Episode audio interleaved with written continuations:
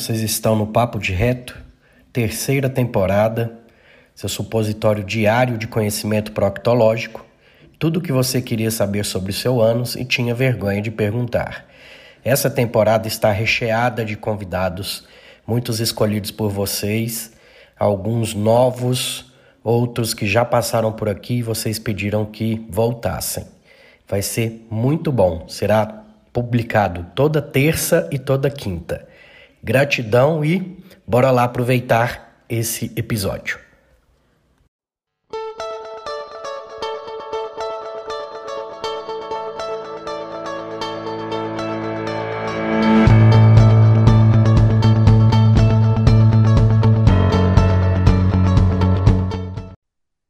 Agora são as doenças granulomatosas intestinais. Diversas enfermidades granulomatosas crônicas podem apresentar características clínicas, endoscópicas, radiológicas, intraoperatóricas e histológicas que podem mimetizar a doença de Crohn.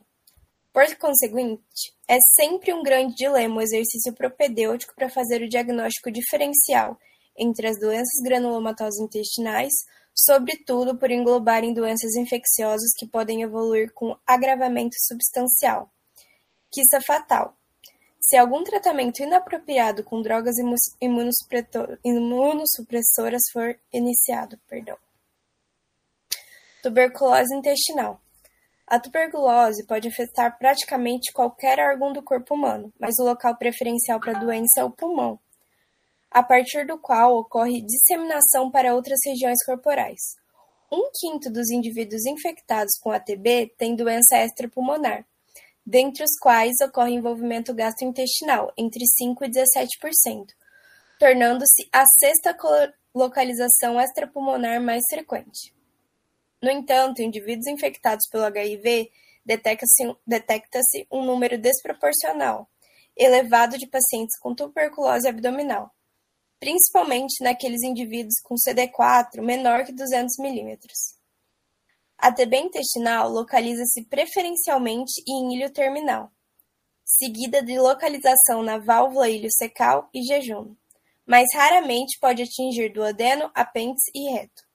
A provável razão para esse padrão é a afinidade do bacilo por regiões onde ocorre relativa estase fisiológica do conteúdo intestinal, abundância de tecido linfóide e alta absorção de nutrientes.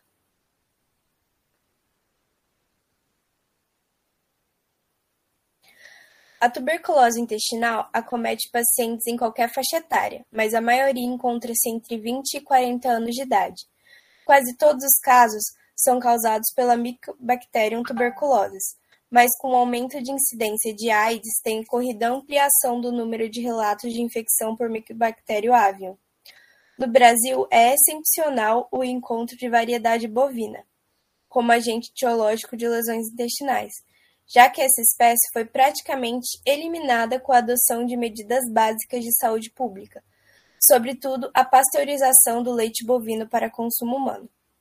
A TB intestinal primária ocorre pela colonização dos linfonodos mesentéricos durante a fase bacteremicida da tuberculose pulmonar. Esses focos permanecem latentes e podem ser ativados em condições de baixa imunidade do indivíduo. A TB intestinal secundária é causada pela ingestão de muco contaminado proveniente da árvore respiratória. Nos dois tipos de envolvimento gastrointestinal, as bactérias se alojam na mucosa e no tecido linfóide das proximidades, e ali estimulam intensa atividade inflamatória. Posteriormente, os microorganismos atravessam a camada da mucosa e podem alojar-se na submucosa, com formação de granulomas, desenvolvimento de processo inflamatório do tipo celular, edema, hiperplasia linfática e espessamento da serose. Mais tardiamente, seguindo a resposta inflamatória celular, pode haver um desenvolvimento de fibrose. E o diagnóstico da tuberculose gastrointestinal é um desafio na prática clínica. Mesmo em áreas endêmicas, a precisão do diagnóstico é de apenas 50%, já que essa enfermidade mimetiza frequentemente carcinoma de colo ou doença de Crohn com semelhanças nas apresentações clínicas, radiológicas e endoscópicas. O quadro clínico é variável e inclui dor abdominal, febre, perda de peso, anorexia, náuseas, distensão abdominal, vômitos, sangramento retal e diarreia crônica. A febre raramente excede os 39 graus. A dor abdominal tem sido descrita de várias maneiras, mas é na maioria das vezes incólica, podendo ser difusa ou localizada no hipocôndrio direito e fossa ilíaca direita. O exame físico do abdômen pode demonstrar massa endurecida localizada na fossa ilíaca direita. Quadros de abdômen agudo também são relatados e incluem apendicite tuberculosa, obstrução do intestino delgado e perfuração intestinal. As manifestações clínicas clássicas da tuberculose pulmonar podem estar presentes na tuberculose extrapulmonar. As alterações laboratoriais mais comuns incluem anemia leve a moderada, leucocitose periférica, hipoalbuminemia e, caracteristicamente, velocidade de hemodsedimentação muito elevada. A hipoalbuminemia geralmente é multifatorial, em razão do comprometimento do estado nutricional, da má absorção intestinal, da obstrução linfática e da disfunção hepática. Quando ocorre comprometimento hepático, também é possível detectar elevação da fosfatase alcalina, bilirrubinas e aminotransferases. Alguns sinais radiológicos podem ser sugestivos de tuberculose intestinal, como encurtamento do colo ascendente, perda do ângulo normalmente encontrado entre o ilho e o cego e alterações inflamatórias localizadas do cólon direito. Diferentemente dos assados mais uniformes encontrados na TB intestinal, na doença de Crohn é possível observar a ocorrência simultânea de dois ou três tipos de alterações distintas no mesmo segmento intestinal, as quais correspondem a diferentes estágios da doença, bem como a presença de trajetos fistulosos e estenoses maior que 3 centímetros. Ultrassom de abdômen pode visualizar linfadenopatia, ascite tuberculosa, espessamento peritoneal, espessamento mental ou espessamento da parede do intestino em alguns casos. Radiografia simples de abdômen é útil nos pacientes com quadro sugestivo de perfuração ou obstrução intestinal, mas também podem mostrar linfonodos ou, granuloma, ou granulomas calcificados.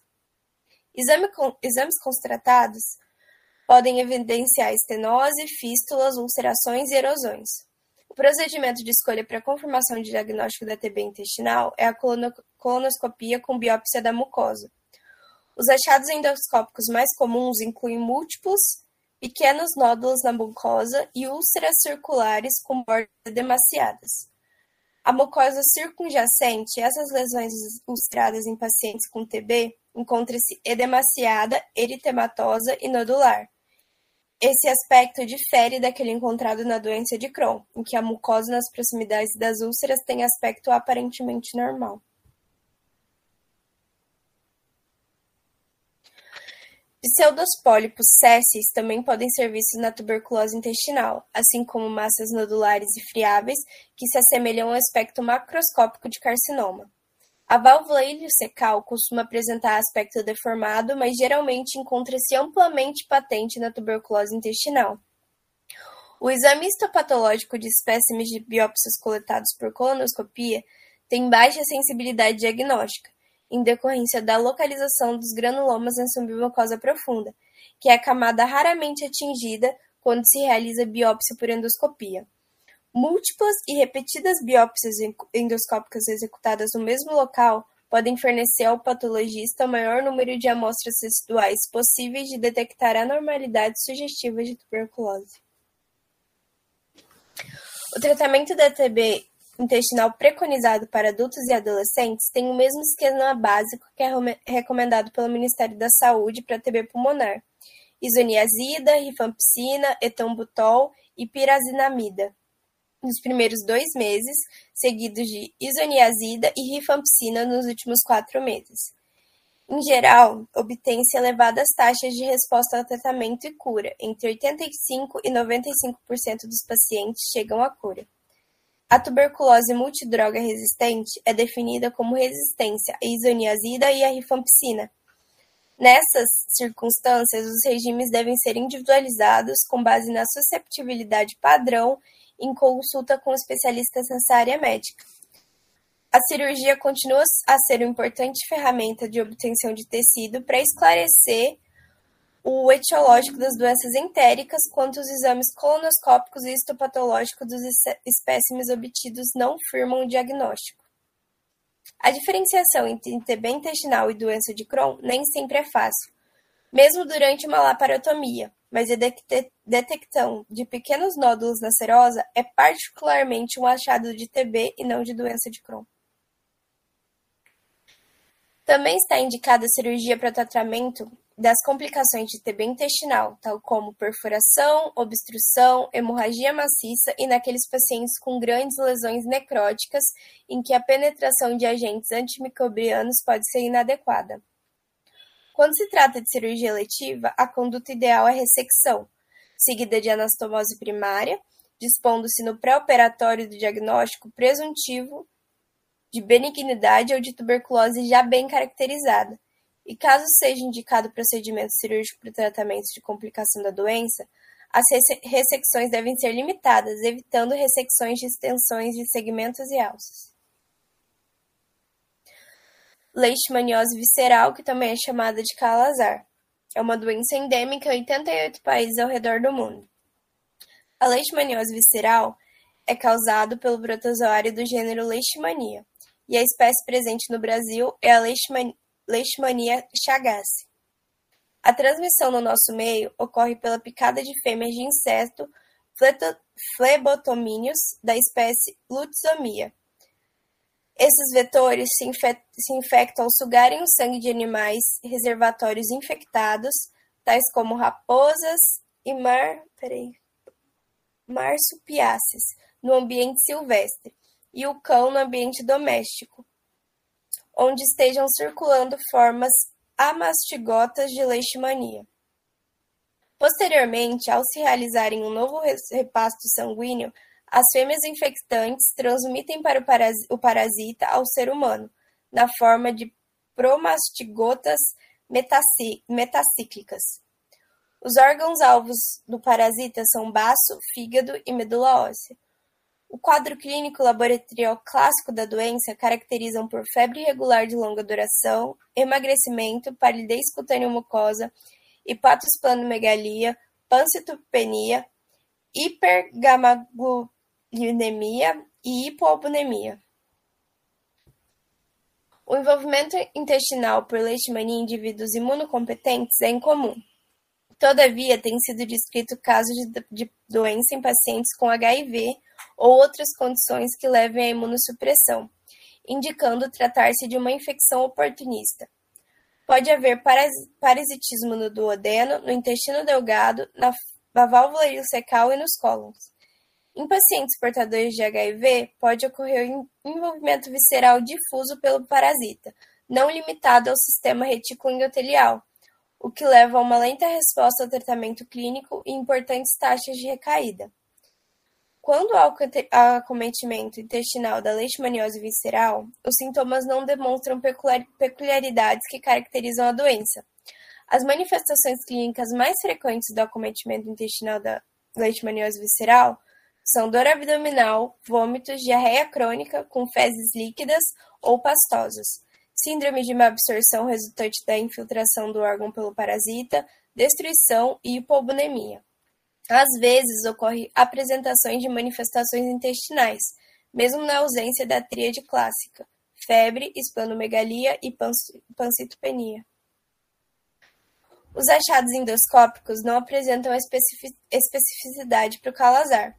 O diagnóstico de acometimento do trato gastrointestinal por leishmania é muito difícil, tornando-se necessário alto índice de suspeição diagnóstica, Cryptosporidium, Microporidium, Complexo Mycobacterium avium, Salmonella e Citomegalovírus são agentes infecciosos que mais comumente afetam o trato gastrointestinal, em pacientes com infecção por HIV e que também apresentam tais manifestações clínicas.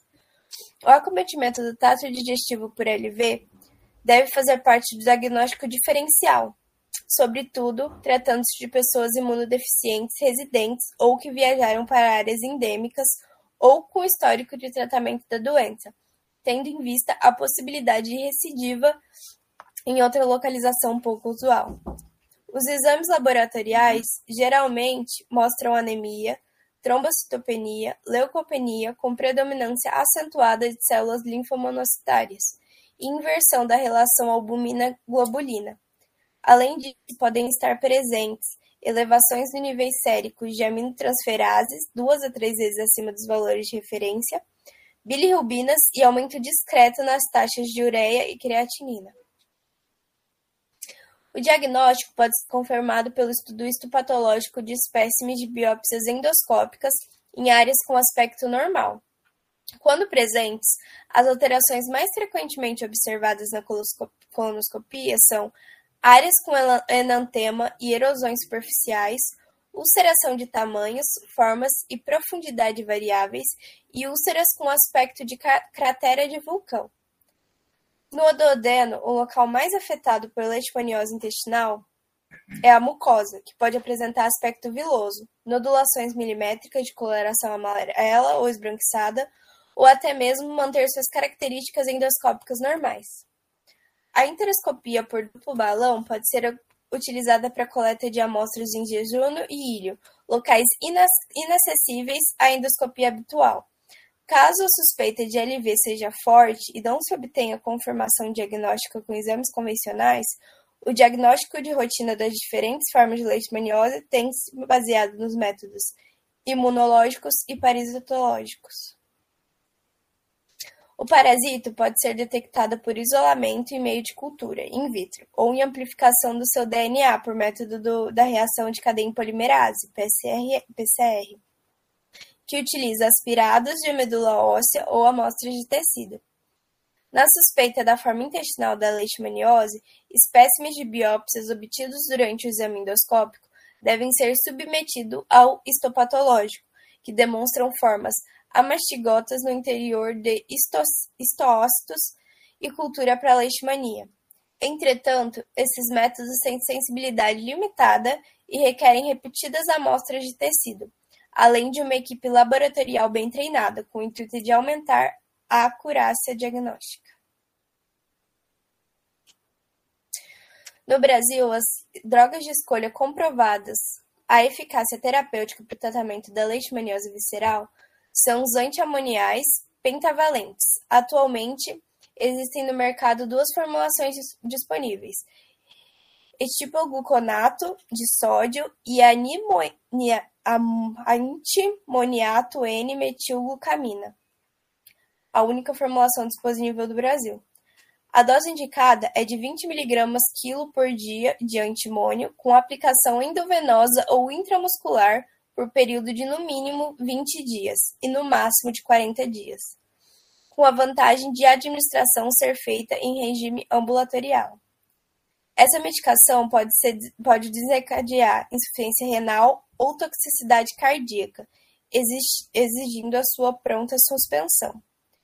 A anfotericina B, de custo mais elevado, é indicado para gestantes e como segunda opção para pacientes que tenham contraindicação que apresentam refratariedade ou toxicidade ao uso de antiamoniais pentavalentes.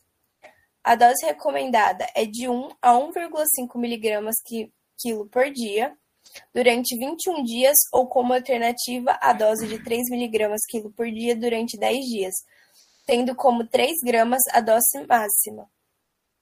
Não existem dados disponíveis que orientem a escolha das drogas com base na eficácia. Assim, a escolha terapêutica deve levar em consideração o perfil de toxicidade das drogas. Esquistossomose. Essa doença tem baixa letalidade e a hemorragia digestiva alta, decorrente da hipertensão portal, é a principal causa de morte dos pacientes. Manifestações clínicas decorrentes do acometimento do trato gastrointestinal são menos frequentes. Todavia, deve-se incluir a possibilidade de esquistossomose intestinal no diagnóstico diferencial de doenças do trato gastrointestinal acometendo indivíduos residentes de áreas endêmicas.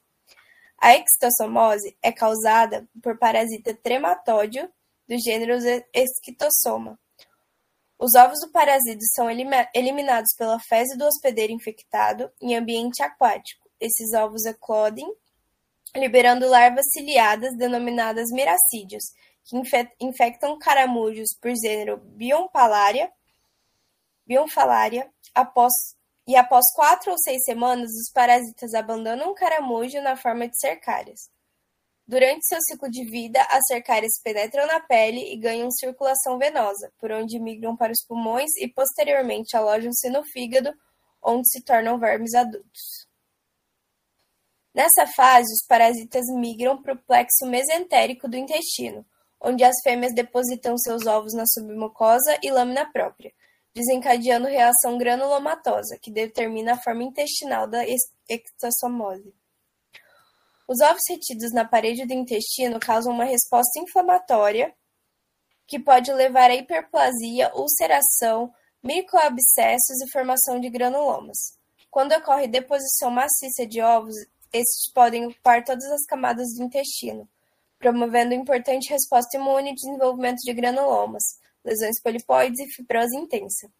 Com o espessamento da parede intestinal que mimetizam os aspectos morfológicos de carcinoma ou doença de Crohn, tanto o intestino quanto o cólon podem ser acometidos, mas as lesões em cólon são mais significativas em virtude da maior disposição de ovos nesse segmento, em especial no colo descendente, sigmoide e reto. Na maioria dos casos, a colite causada pelo esquistossomona é assintomática ou oligossintomática, mas pode apresentar na forma de dor abdominal em cólica, alternância de hábito intestinal, diarreia crônica, constipação, náuseas, meteorismo, hematoquésia ou sangramento gastrointestinal oculto. Quadros de obstrução dos cólons ou do reto são raros. Além disso, febre, tosse, mialgia, atralgia e eosinofilia podem estar presentes como resposta imune à presença dos ovos na parede intestinal. Eosinofilia periférica é particularmente mais comum nos quadros agudos da doença. Alguns pacientes também podem apresentar esplenomegalia ou hepatosplenomegalia, concomitante ao quadro de esquistossomose intestinal. No exame colonoscópico, podem ser encontradas alterações não específicas, tais como congestão da mucosa, hiperemia, edema, petequias e mucosa com aspecto granuloso. Também podem ser observadas outras alterações morfológicas menos frequentes, tais como ulcerações, lesões polipoides e estenose dos cólons ou do reto. Os pólipos são sésseis na maioria das vezes, mas podem ser peticulados. A colite aguda esquitossomática caracterizam por mucosa congesta, edema e hemorragia petequial. E a colite crônica esquistossomótica caracteriza, caracterizada por apagamento da rede vascular da submucosa, lesões nodulares amarelas, pólipos e estenose. Os achados endoscópicos da colite esquistossomótica pode ser erroneamente interpretada como neoplasia benigna, doença de Crohn, retrocolite ulcerativa e colite isquêmica. O teste de reação em cadeia polimerase e os testes sorológicos são ferramentas que podem ser utilizados para o diagnóstico de esquistossomose. No nosso meio, esses métodos não estão disponíveis na prática médica de rotina, então são mais utilizados para diagnóstico em áreas de baixa prevalência da doença. O diagnóstico pode ser confirmado pela identificação de ovos nas fezes em exame parasitológico pelo método de Cato-Katz ou pela análise histopatológica da espécime obtida por biópsia do reto ou lesões de colo.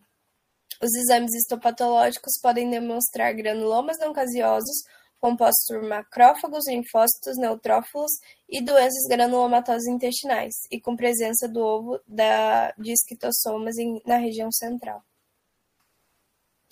Há dois mecanismos disponíveis para tratamento, com elevada eficácia e segurança: osaminiquina e praziquantel. A osaminiquina age nas formas adultas, impedindo a ovodisposição. É recomendado a dosagem de 15 mg por quilo para adultos e 20 mg por quilo para criança e adolescentes de até 15 anos, ambos em dose única. Esse esquema é preferido em virtude do menor custo. O praziquantel é eficaz tanto na fase aguda como na fase crônica. A dosagem recomendada é de 60 mg por quilo para indivíduos de até 15 anos e 50 mg por quilo para adultos, ambos em dose única também.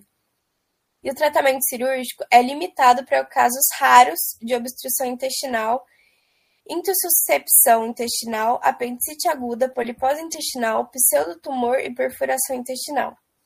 Deve ser dada uma atenção especial ao paciente com quadro de abdômen agudo, proveniente de zonas endêmicas, na ausência de leucocitose e aumento de contagem de eosinófilos.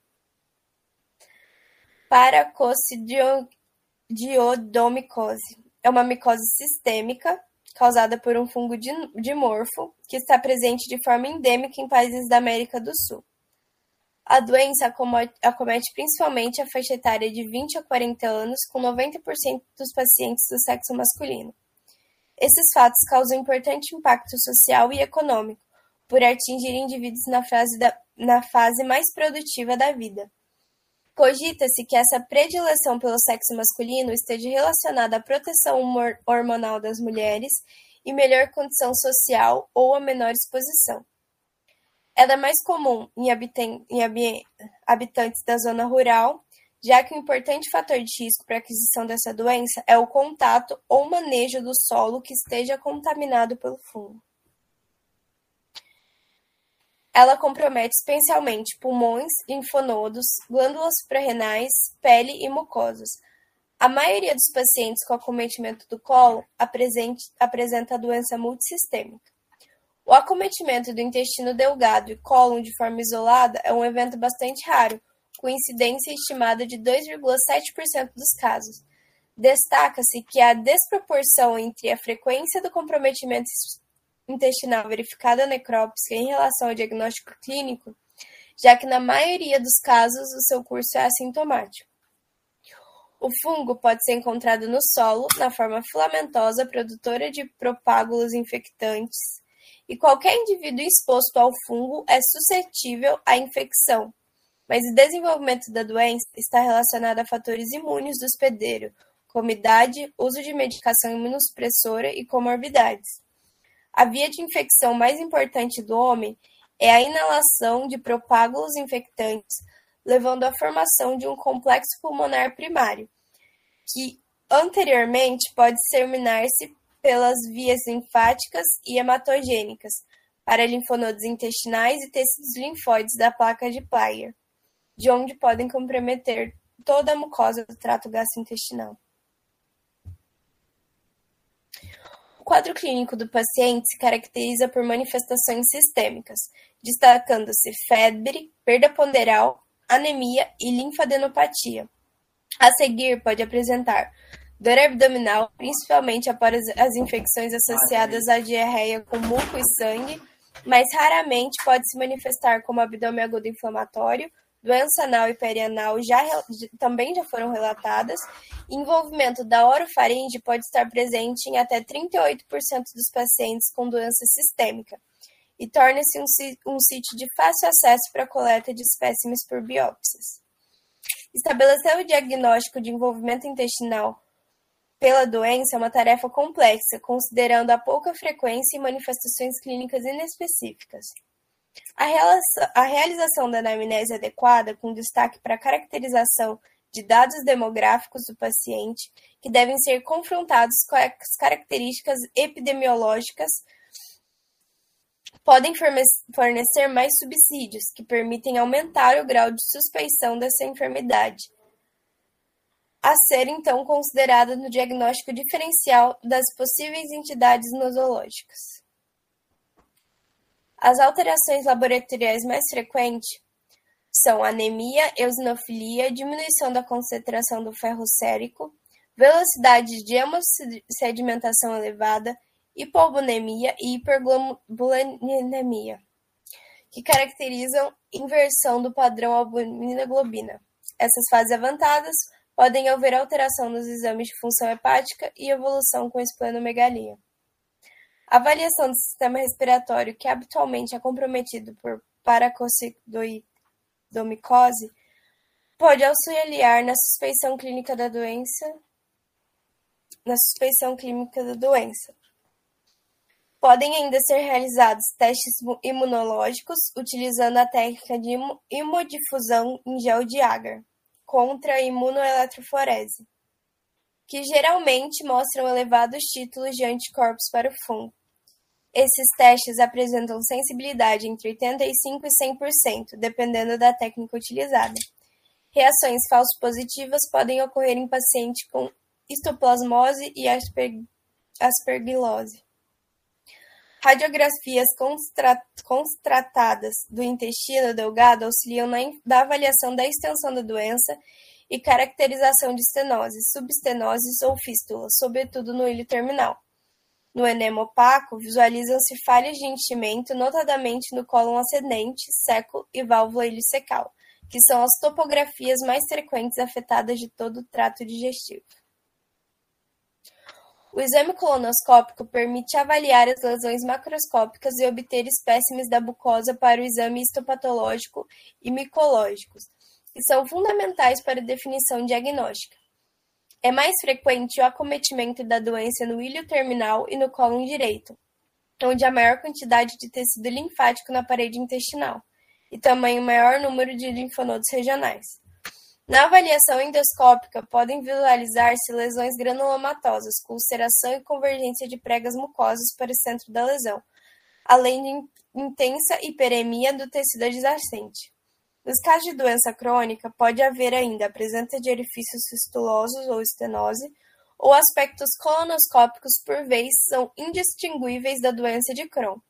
Acrometimento preferencial do seco e ilho terminal, ulcerações superficiais e profundas, com bordas irregulares, áreas de mucosa preservadas intercaladas com segmentos inflamados, perda do padrão vascular, deformidade anatômica, subestenose ou estenoses. A confirmação da doença é feita pelo estudo histopatológico de espécimes de biópsias, que revela lesão granulomatosa formada por células gigantes multinucleadas, contendo estruturas esféricas, birefringentes e de tamanhos variáveis no seu interior. Comple complementação da análise histopatológica utilizando a técnica de Gomori-Grocott confirma que essas estruturas intracelulares são compatíveis com a doença. Para o tratamento, devem ser utilizados antimicótico sistema. O itraconazol, na dose de 200 mg por dia, parece apresentar maior eficácia e melhor tolerabilidade quando comparado ao cetoconazol. A anfotericina B é pouco utilizado pela sua toxicidade e necessidade de uso por via parental, reservada para casos mais graves. A dose de anfotericina B RECO é recomendada é de 0,5 mg quilo por dia durante 3 dias.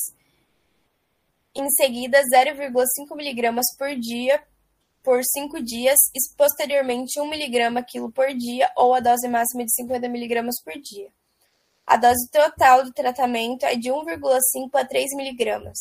Após o término da anfotericina B, deve-se iniciar a associação a sulfametazol, trimotopin, como terapia de manutenção. Deve-se caracterizar a resposta ao tratamento pela melhora do quadro clínico, exames micológicos negativos em múltiplas biópsias e provas imunológicas normais. O prognóstico é ruim, com alta taxa de mortalidade quando o paciente não recebe tratamento adequado. Sarcoidose. A sarcoidose é uma doença granulomatosa sistêmica em sua sem etiologia definida, caracterizada pela formação de granulomas não caseosos em diversas localizações do organismo. Os principais sítios da doença são os sistemas respiratório e linfático, mas também pode haver envolvimento de pele, fígado, olhos e sistema nervoso. O acometimento cardiopulmonar é responsável pela grande maioria dos óbitos. O envolvimento clínico do trato gastrointestinal parece não ser superior a 1% dos pacientes com sarcoidose, embora o estômago seja localizado mais frequentemente encontrada de sarcoidose no trato gastrointestinal. Há relato de casos envolvendo desde o esôfago até o reto. A doença pode acometer indivíduos de qualquer idade, todavia é mais frequente na faixa etária de 20 a 40 anos. A predileção por mulheres e indivíduos da raça negra, cujas taxas são até oito vezes maior do que aqueles detectados na raça branca. A etiologia da sarcoidose permanece desconhecida mas parece que estão envolvidos com fatores genéticos, imunológicos, ambientais, infecciosos. Existe hipótese de que alguns antígenos possam desencadear a doença em indivíduos geneticamente susceptíveis. A presença de casos familiares, assim como a alta prevalência e incidência de indivíduos de certos grupos étnicos e raciais, sugerem uma possível predisposição genética à doença. A susceptibilidade genética pode estar relacionada à regulação da resposta imune. Alguns estudos demonstram a relação entre os alelos da HLA classe II e a susceptibilidade à sarcoidose. A hipótese de que os agentes ambientais provoquem sarcoidose é fortalecida pelo caráter sazonal da doença. Além disso, existem relatos de associação com poeiras orgânicas e inorgânicas, pinho, pólen e talco, e agentes infecciosos, tais como Mycobacterium tuberculosis, linhagens de vírus, espécies de nocardia, espiroquetas e fúngicas. O intestino delgado é o local do trato gastrointestinal menos acometido pela sarcoidose. O envolvimento desse segmento pode apresentar como enterite granulomatosa, enteropatia perdedora de proteínas, atrofia das velocidades intestinais e obstrução do adenal. As manifestações clínicas nessas circunstâncias incluem diarreia crônica, febre baixa, dor abdominal, náuseas, vômitos, síndrome de, síndrome de má absorção intestinal e hemorragia digestiva. Sinais de deficiência de ácido fólico e vitamina B12 podem surgir em pacientes com doença ileal. É importante destacar que quadros de obstrução intestinal também podem ocorrer por compressão extrínseca em função da linfadenopatia mesentérica. Pacientes com sarcoidose localizada no intestino grosso apresentam-se com diarreia, dor abdominal, tenesmo e hematoquésia. No caso de haver estenose do cólon, é possível observar também distensão abdominal, vômitos, constipação e perda de peso. Muito raramente, pode haver acometimento de apêndice secal pela sarcoidose, desencadeando quadro de apendicite aguda. O colo sigmoide é a localização mais frequente na sarcoidose colônica, mas pode haver envolvimento de qualquer segmento do intestino grosso. O diagnóstico do trato digestivo pode ser lembrado em pacientes com sarcoidose sistêmica e que também apresentem queixas gastrointestinais. Na maioria dos casos, o paciente com envolvimento de órgãos ocos pela sarcoidose também apresentam doença pulmonar. No entanto, se houver apenas o envolvimento isolado do trato gastrointestinal, pode ser difícil estabelecer o diagnóstico de sarcoidose. Em nosso meio, haja vista da baixa prevalência de sarcoidose, deve-se inicialmente investigar doenças infecciosas, parasitárias e doenças inflamatórias intestinais, sobretudo a doença de Crohn, quando o paciente se apresenta com um quadro clínico com as características supradescritas. Mesmo naqueles pacientes sab sabidamente portadores de sarcoidose sistêmica, a presença de inflamação granulomatosa pela sarcoidose pode não ser responsável pelas queixas dos pacientes e tratar-se apenas de um assado fortuito, já que a doença evolui frequentemente de forma assintomática. Não existem exames laboratoriais específicos para a caracterização da sarcoidose. O, o diagnóstico deve fundamentar-se nas manifestações clínicas, presença de granulomas sarcoides não caseosos nos estudos histopatológicos, cultura negativas para fungos e bacilos alcoócitos resistentes, e exclusão de outras doenças granulomatosas. Elevação dos níveis séricos da enzima conversora de angiotensina, encontrada em até 60 a 70% dos casos, embora seja sugestiva, não é patognômica de sarcoidose. Essa enzima pode ser produzida pelas células epiteliais dos granulomas sarcoides e, por conseguinte, sua elevação pode estar associada à formativa da doença. O estudo radiológico constatado do intestino Pode revelar alterações sugestivas de úlcera, espessamento da prega, nódulos focais ou estreitamento segmentar. A tomografia computadorizada de abdômen pode mostrar, além dessas alterações, espessamento segmentar da parede intestinal. É importante destacar que esses resultados não são específicos de sarcoidose, devendo-se incluir no diagnóstico diferencial as doenças inflamatórias intestinais, enterites infecciosas, tuberculose, linfoma e carcinoma. Na colonoscopia, as alterações morfológicas também são inespecíficas.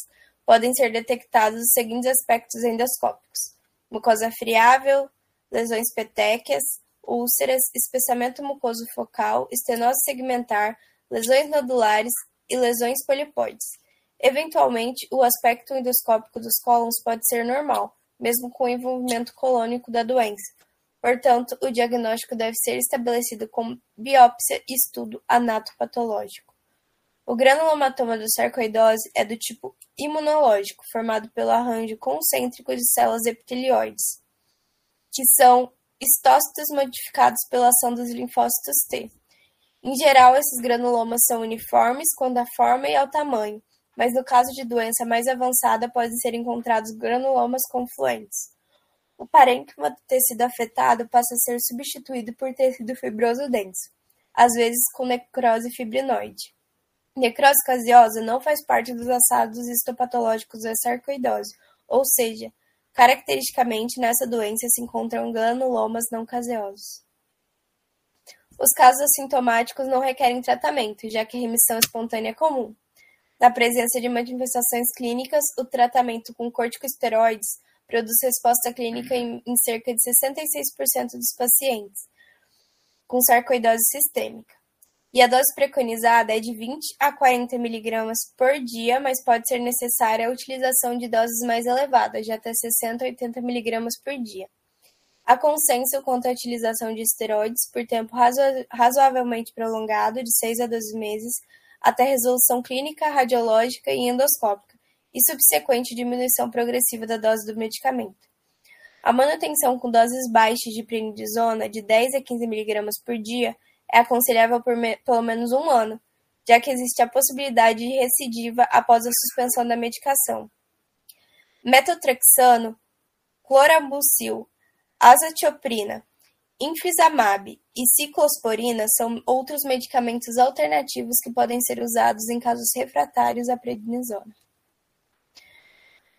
Complicações como obstrução, estenose ou hemorragia maciça são raras, mas devem ser lembradas em virtude da alta morbimortalidade. Nesses casos, as intervenções cirúrgicas estão indicadas. Em caso de pseudotumor, se os achados na biópsia não forem conclusivos para sarcoidose, Deve-se propor o tratamento cirúrgico, observando os principais os princípios oncológicos, com o objetivo de excluir neoplasia.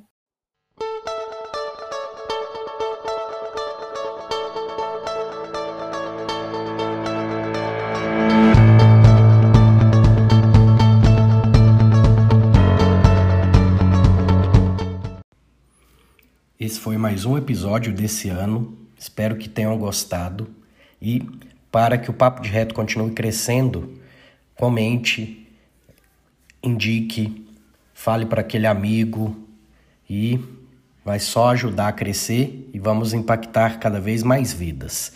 Eu termino sempre com gratidão e carpe diem.